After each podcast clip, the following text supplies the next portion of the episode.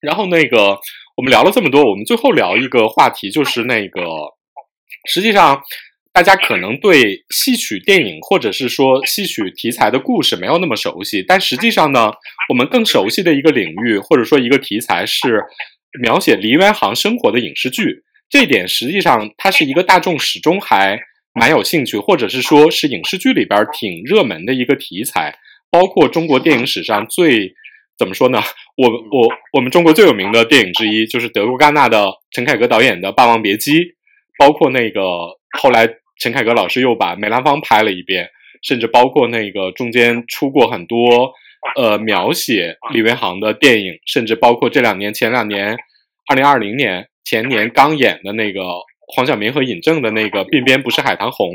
就是这些戏曲怎么说呢？描写京剧或者是呃梨园行的人的生活的影视剧，实际上是大众都还蛮有兴趣的一个题材。然后那个它是民国影视剧里边特别重要的一个分类。然后那个你们觉得大众对这一类的影视剧特别有兴趣的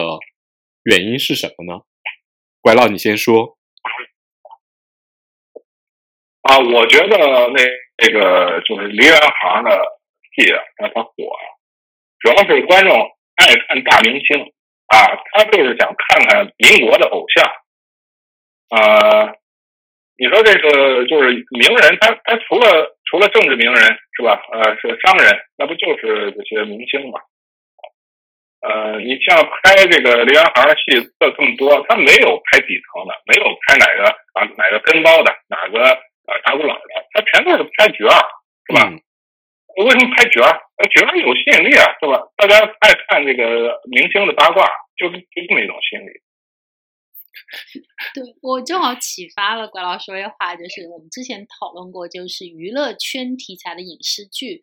其实没有什么拍的很出圈或者说很经典的，反而是这种娱乐圈文很多。但其实如果你把梨园生活当成一个娱乐圈影视剧的话，这个里面其实成了的还挺。就比如说著名的那个，就是鸳鸯蝴蝶派的那个小说，张恨水写的《啼笑姻缘》，啊，实际上它就是一个怎么说呢？民国时期的怎么说呢？饭圈儿文化，并且设计出了，就是最后导致了这种什么世家小姐跟戏子私奔啊，然后那个乱七八糟，它它是个它是个民国晋江文，你知道吗？民国晋江娱乐圈题材对对对对。改编成功。然后那个费老觉得呢？哎，因为这个所谓的梨园行啊，或者这个戏曲圈啊，它本身在那个年代的话，它就是一个社会面特别广的这么一个行业，上至达官贵人，下至贩夫走卒，所以它实际是可拍，是因为它各个角度它都可以深入，政治的、经济的、商业的、社会的、人情的、三角恋爱的、明星八卦的，就是它囊括的特别丰富，这是第一。第二就就这对于说创作起来就比较容易。第二来说的话，就像拐老刚才说的，你毕竟会涉及一些比较有流量的名人的，嗯，这样的话，你这个 IP 在现在立起来的话，还是有商业价值的。为什么陈凯歌会拍梅兰芳呢？嗯，他也就是拍了《霸王别姬》，觉着有还有甜头，还可以吃，对吧？他不去拍别人。然后梅兰芳就是因为梅兰芳本身就是有很多值得拍的感情生活也好，艺术生活也好，还是可以挖掘的。嗯，虽然那部电影也就那样吧。又来黑黑我黑我陈凯歌导演。对呀，那个电影能看吗？那个电影太、太为尊者会了。对，然后确实确实确实不咋地，嗯，但是不能说因为那个电影不咋地，就说明这个 IP 不行，这个 IP 还是还是值得很好的挖掘。民国第一顶流，对，然后当代的在拍这种嗯戏曲题材的就比较少了，嗯，八十年代还有，包括像变脸啊，大大概都讲一些艺术的衰落呀、传承啊。许对帆演的对青衣这个电视剧的话，可以对推荐一下青衣，还是不错的。很好，对，青衣非常好。也讲艺人的经过这不同的年代的这种转变，然艺术的转变。那是真的现实主义对，比较。现实的。嗯，那电视剧倒是蛮不错，包括小说也蛮不错。青衣是二零零三年的一部电视剧，然后那个它原著小说是毕飞宇的一部写怎么说呢？一个它也是一个特别经典的一个怎么说呢？一个一个故事，就是一个衰老了的大明星带着一个新起来的天才徒弟，然后两个人之间的嫉妒、反噬，然后这种包括各种感情，然后那个是一个特别精彩的人性的和戏曲的这样的一个故事。而且那个就顺便说一句啊，就是《青衣》里边的唱段是张火丁老师唱的，哦，对，然后这也是很多很多人接触京剧，甚至喜欢京剧的一种方式和途径。当然，剧本身是徐帆老师主演的，然后演的特别好，那个剧还挺推荐大家看的。那那几个人演都特别好，徐帆啊、傅彪啊潘虹啊，所以特别原谅后来徐帆老师的诸多 言行，不要这样，他还是一个很好的演员。张国立老师的配唱也是很少有没有这出戏，但是这些唱段能流传的也是非常少见的。他的嫦娥的这个配唱的唱段，现在嗯在一些票房里边，包括程派的这个戏迷爱好者里边，传唱度还是蛮高的。关老，你看过《青衣》吗？没有，我没看过。那个，你有什么推荐的描写梨园行生活的这样的一个影视剧吗？啊、我看过那个九十年代初有一个武生泰斗，呃，王金璐演的，那个还不错啊，里边有好多那个就是民国时代的戏，就是梨园行的人的那种生活状态吧，然后好多那种民俗的细节啊，挺有意思的啊。还有一部电视剧《大武生》，大武生，你来你来羞辱王金禄吗？因为他提到王金禄了，我就想到这个词了，然后忽然觉得这个词好像也是一个电视剧，我没看过啊。一个电影，我补充我补充两个知识点啊，一个是王金禄是中国，我我不知道这么说准不准确啊，就是建国之后还活着的，呃，他他现在也不在了，就应该是中国建国之后新一辈的武生演员里最好的洋派武生，应该嗯应该可以这么说吧？应该准确的说，应该还是要说之一吧，因为跟他同代的洋派武生还有几个，比如高胜林啊，他比高胜林年轻吧？差不多，哦年轻一点点。反正就是中国的大武生的一个代表的京剧的一个泰斗性的人物。然后那个拐老推荐的那部电视剧里，他有出演。那个电视剧也是讲一个京剧武生的这样的一个故事。然后中国京剧武生里边最著名的传说就是杨小楼。杨小楼主要靠着跟 慈禧老师那个不清不楚的关系啊，就当然这是民间八卦啊，所以享有很高的名声。他也是中国历史上最有名的武生。然后那个大家如果有兴趣可以看一下。另外一个就是 费老刚才提到的那个大武生是韩庚主演的一部电影。哦，我真的看过，你提起韩庚来了。对，那个电影那个电影拍的有陶阳，陶阳小时候啊，那个电影里有有有王朝阳是吗？有陶阳，他好像就是演那个韩庚小时候。我的天呐，我没有看过那部电影，因为我我听说那部电影拍的很不怎么样，然后我就没有看。原来还有王朝阳啊！好多有于荣光，还有那谁来着？那个袁袁彪吧，我看我我 天呐！我确实看过，一哎所提韩庚或者有吴尊，所以那个那个电影好看吗？不好看。你你你觉得比较比较失败的在哪儿啊？我就没看下去嘛，我就看完那个陶阳唱那个什么什么《火在心头难消恨》，完了我就好像就没没再看。哦，陶阳是一个京剧怎么说呢？他算是一个小神童吧。他对对对，真的。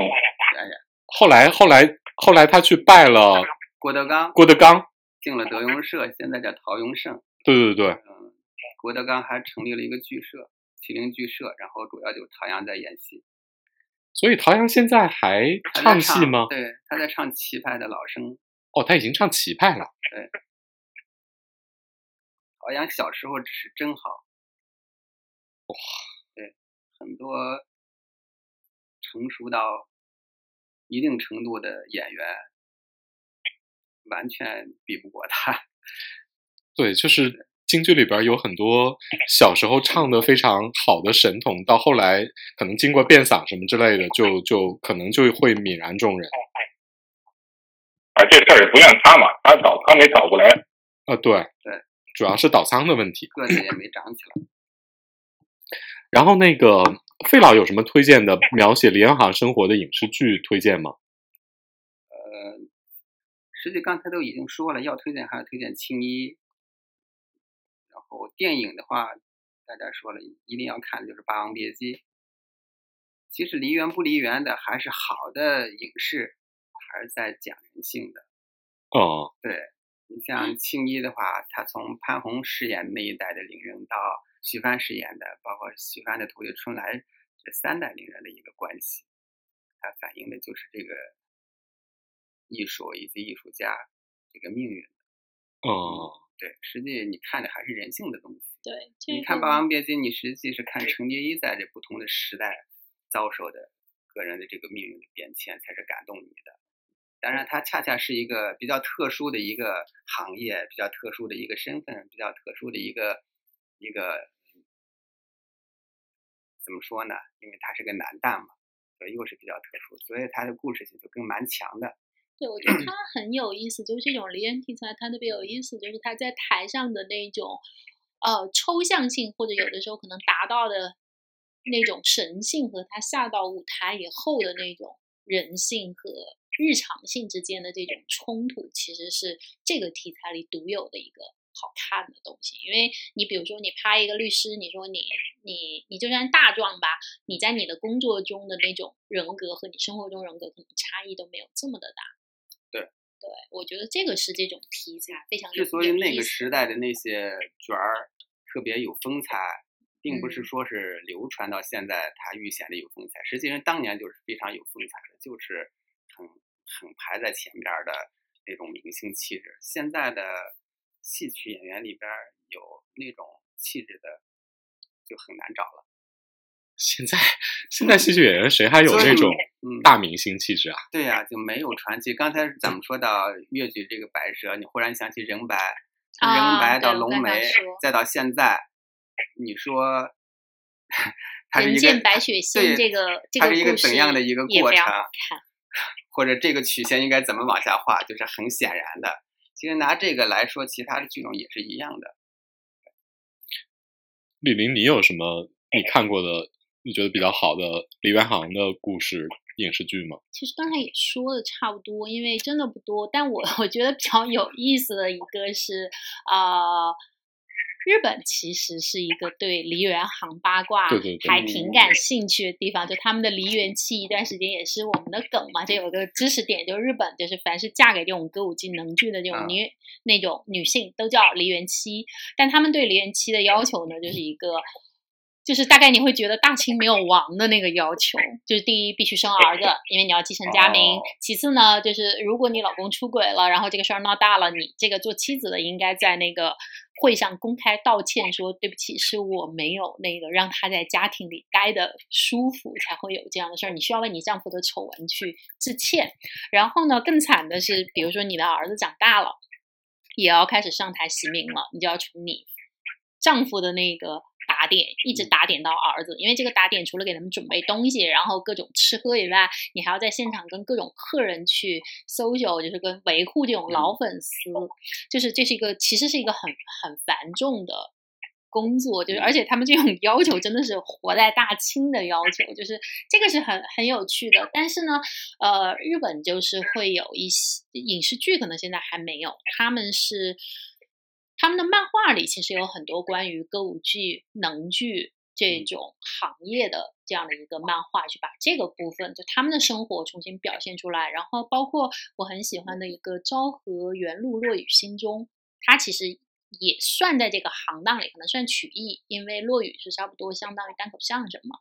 就是说，他们昭和到原路就差不多是战战前战后那个时候，就是一对师兄弟，就有点像陈蝶衣跟段小楼这这个意思。然后两个人就是围绕着是不是要复兴落雨这件事情，然后发生的呃私人生活的事情和落雨这个行业的整个的变迁。它这种也算可以算在这种相关的题材，就是它这个漫画很有名，后来出了动画也很受好评，最后它就拍成了日剧，是冈田将生演的。就整个它的这个呃普及化和这种嗯，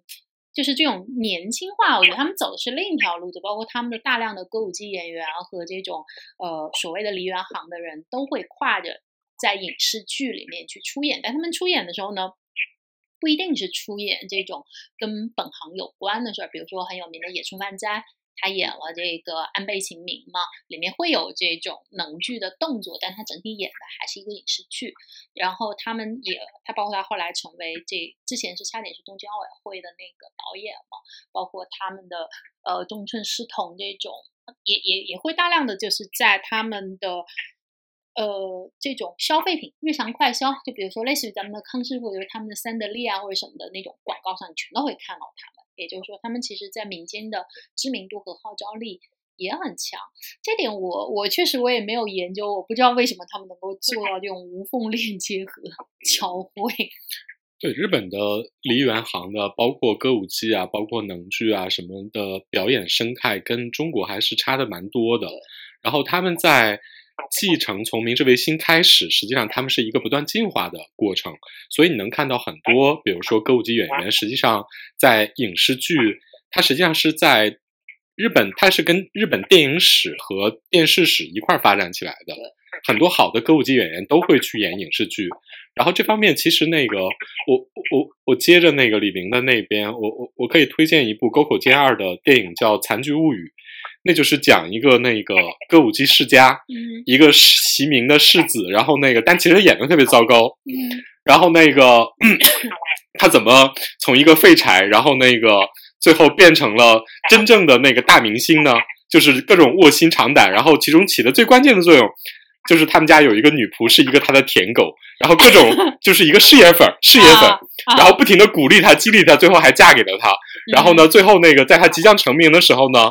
还自己病死了，就是死的太及时，死的特别及时。然后就是这样的一部电影。对我，我补充一个这个梗，就刚才接在前面的梨园七，就是香川照之，应该是国内比较熟悉的一个日本演员。他本人呢，其实是。歌舞伎家的孩子，只是他的父亲出轨，然后他母亲跟他父亲离开，呃，离婚了之后把他带出这个家庭，然后呢，他中间就跟他父亲断绝关系很多年，后来他还是要认祖归宗，然后怎么能认祖归宗呢？是因为他老婆终于给他生了儿子，他父亲觉得，嗯，你现在可以回来了，然后呢，他就回去了，但是他回去之后呢，他妻子就跟他离婚了，因为觉得自己不能 承担这种梨园妻的。这个事业使命，对，就是他本来是一个很有名的演员的妻子，他觉得是 OK 的，就这个婚姻生活是这种压力他能够承受。但是如果要他成为一个梨园的女主人，他觉得不行，所以最后他太太就 跟他离婚。反正就关于那个这种传统的梨园世家的故事，我们反正日后要是。有可能聊的话，还可以继续聊。然后那个，我我我我最后再推荐两个那个描写李元航生活的电影啊，我觉得是比较有意思的，也比较容易看的。一个是那个，一个是你们家彦祖最著名的洗澡戏之一的《游园惊梦 》。游园惊梦。因为《游园惊梦》很好的地方就在于说，它虽然整篇故事非常荒诞啊，然后那个，但是它表现了一个最基本的就是戏曲在。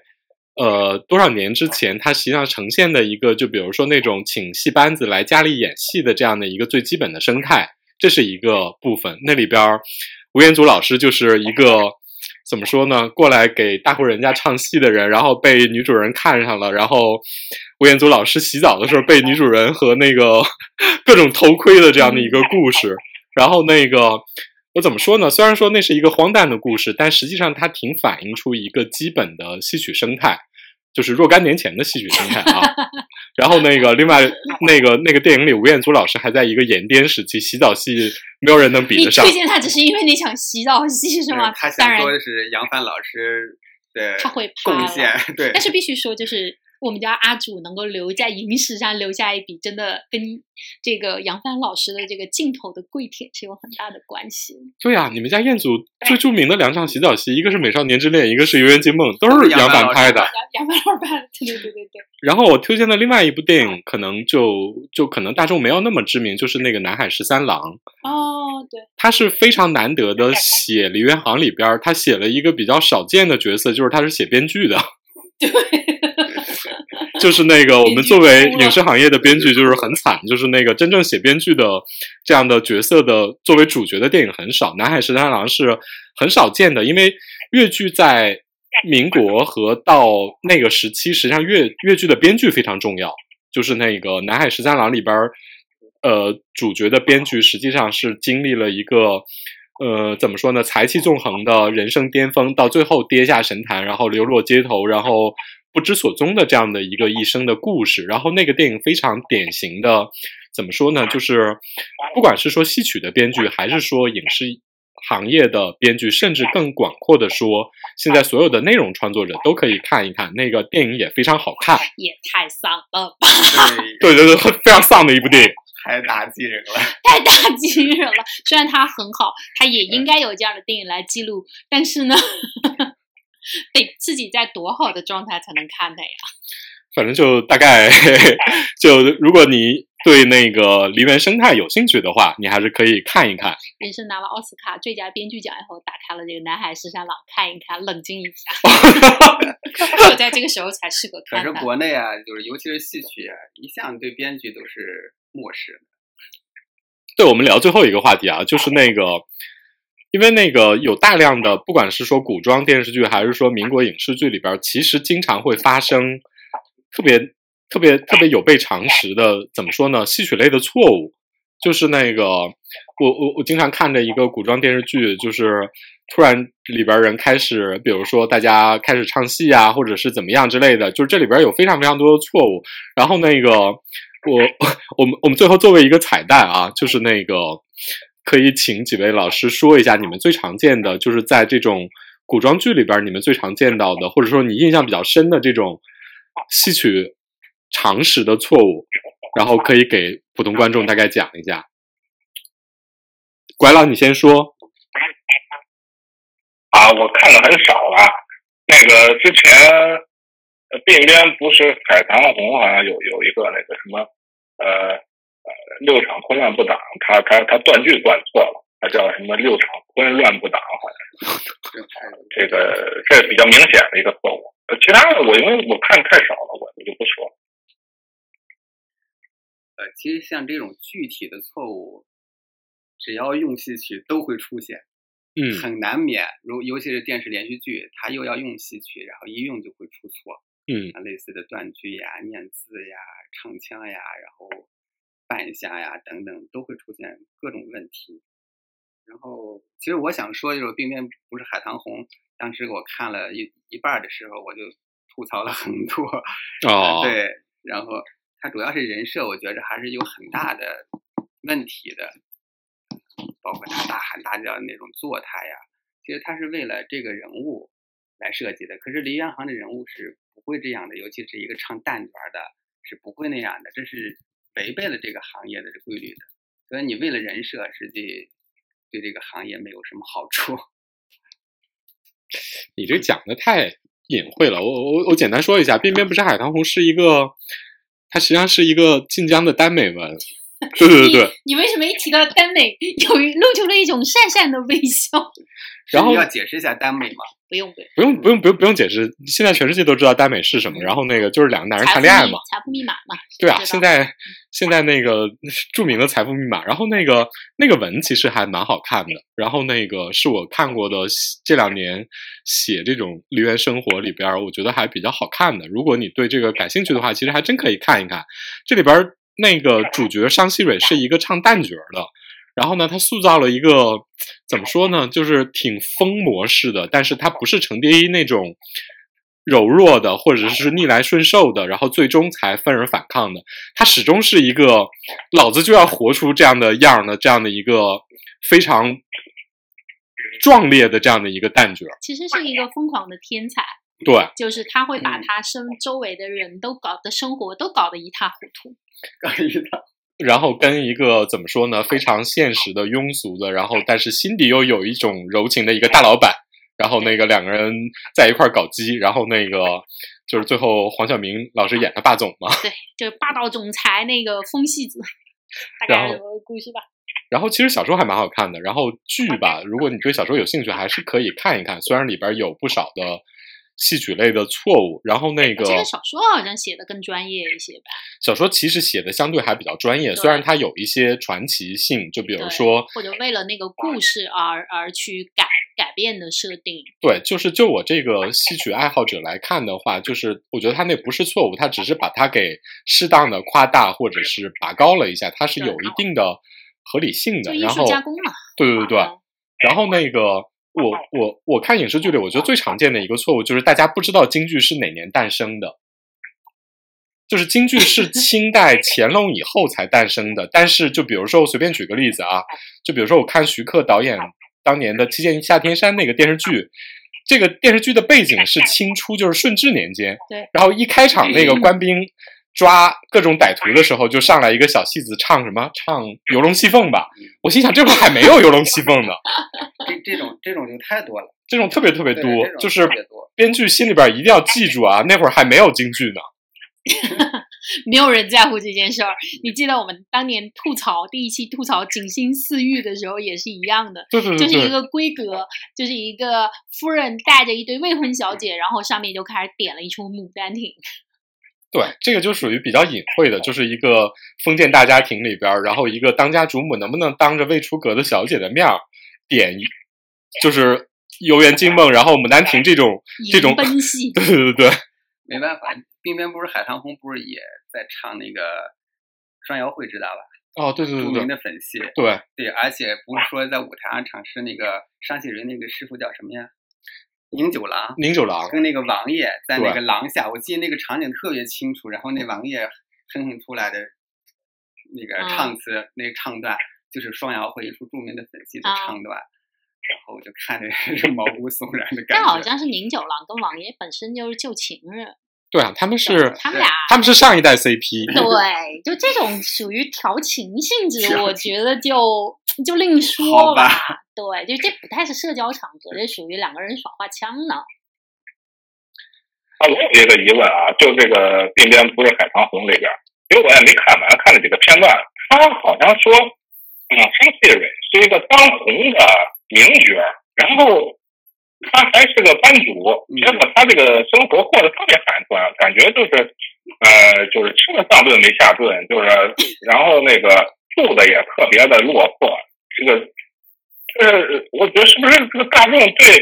对名角有什么误解？就觉得好像下九流啊，就就就吃不上饭一样。实际上他们的生活很好，简直就是是吧？这个这个这个这个很奢华的，应该是。就跟郑爽一样啊。对对对，非常奢华。对，这这里边就是那个可能呃，那个拐老你可能看的是比较后期的片段啊，因为那个实际上在电视剧里边，包括原著小说里边，就是那个主角商细蕊是他自己的戏班的班主，然后他很有钱，他自己住了一个大院子，然后那个后来他是为了帮那个。他们家那个他的 CP 啊。就是那个黄晓明演的那个角色，就是倾家荡产，甚至尤其是他设置了一个日寇入侵的背景，然后就等于说是各种流离失所的这样的一个状况。对对对，实际上他还是一个顶流，就是那种我我也看了个看了个开头，他因为他说他是一个京城的一个班子嘛，哦，对。结果呢就是结果他说所有的他这些就是这个这个班里的成员呢，跟他都都住一个院子里，就好像是一个跑江湖的班子。那可那可能是这样吧刚开始，哦，那可能是刚开始，那刚刚开始好像有那一段，我就觉得太，呃，就把它形容成好像就是那种行家湖班子一样。对他们家那个班子在他起来之前，的确不是那么有名的班子，实际上是在他手里那个兴起来。但是也有可能就是编剧为了这个故事好做，就强行让大家住在一块儿。哎反正就是对对对对。民国大明星的片子，就是民国顶流，就是唱唱戏的嘛。然后那个大家有兴趣的话，还是可以看一看。你就奔着那个郑爽的奢华去想吧。那唱一场戏，弄几套，就不弄几个大院子是不难的对，。就不说顶流了，就是次之再次之的，啊出去唱一期，回来买个四合院，那是不止一个四合院啊，对几几几十条哪条街都行。顶流应该出去唱一次，能买一条街吧？对，就是我我我我印象特别深，就是那个就就不提四大名旦这个嗯。级别的，就是那个张虎丁的老师赵荣琛先生赵荣琛先生，东北，他在他是他是陈彦秋的徒弟，然后他还是一个半路就是下海的这样的一个角色。啊，他不叫他他他不是半路他下，他大学生是科班，啊，他是科班出身是他是山东艺校哦，他他是读了山东艺校的对，去重庆唱戏，他在重庆唱戏期间，他也就是一个后起之秀吧。我记得他说他唱了有一段时间，他那个报酬都是用金子金条来衡量的。，他去东北唱一期戏，带回多少金金条来，都是以金条来计算什么时候的。事儿啊？就是民国时期嘛。民国对，已经是四十年代了。呃后来了，对对对，就是就是抗战这个抗他是抗战胜利之后去唱的戏。啊，你想，他也他他不算是顶流，他已经挣的这么多，你再想想顶流随随可能可能随随便便一天就挣个四合院儿吧。每秒挣个四合院。哦天哪！所以现在喜剧演员老觉得自己赚的少，就是因为他在跟梅兰芳和赵荣成当年比吧。那没法比啊！这个戏曲的黄金时代早就过去了，所以基本上我们只能在影视剧里边去稍微怀想一下那段儿怎么说呢？那段戏曲的黄金时代，了解一下民国时期的那种娱乐圈的怎么说，或者说 粉圈文化到底是个什么样的盛况。我我我我觉得这可能也是就是那个戏剧或者是说梨园行影视剧一直还比较流行的这样的一个原因吧。有有机会专门聊一次吧，因为我那时候就是稍微出于八卦研究了一下，觉得哇，民国粉粉圈也非常疯魔，程度是现在的追星就是你你你你想不到的。我觉得可能还是因为隔的时代不够久，然后一些还有一些这种情感上的影响，可能不太会挖掘的特别深，或者是创造的不够开阔。呃，像如果从京剧角度讲的话，四大名旦的那个时期，包括同期的南骑北马呀、四大须生呀，整个如果这个京剧的呃那个时期，从二十年代到呃四十年代，如果开阔的去写的话，会是非常精彩的。对 Girl 对，其实从写书的角度，或者从影视创作的角度，现在根本没有挖掘出什么真正有价值的东西来，都还是在很机械化的在记录某一个人的传记啊什么的，都横向的根本联系不起来。没有呈现嗯整个圈子，对，它不是一个圈子文化，它也不是一个整个的一个生态。嗯，就他们这不除了八卦以外，就从正向的说，嗯它也没有反映出当年四大名旦是怎么火起来的。就没有不是行业对剧嘛，就是嗯这种基本上都对他谈论的是私人生活。对对，嗯，反正等以后有机会，我们可以专门就这个主题云的。来来好好聊一聊。我我偶尔听他们谈过一些这种瓜，作为一个行外人，我吃瓜吃的目瞪口呆，就是扎 扎觉得自己在瓜田里手里的瓜都掉了，就是这种震撼级别的瓜。有机会我们来聊一期。好的，好的，反正这期我们大概就围绕着《白蛇传情》这部电影聊一聊所谓的吸取国粹这样的一个国风 IP 对怎么说呢？现在影视剧行业的一个生发的现象和大概可能存在的一些方向，然后包括也聊了一点儿，大概对怎么说呢？对非戏迷的观众也普及了一点儿，呃，戏迷可以知道的一点儿八卦和常识。然后那个也非常谢谢拐老和费老两个人来跟我们一块儿聊。然后那个等下期我们专门再聊一下这种里边行影视剧，还可以跟大家 再 继续好好聊一聊，好吧？吃瓜盛宴，好的，好，谢谢。好的，好的，谢谢大家。然后这期我们就先聊到这里，拜拜。拜拜。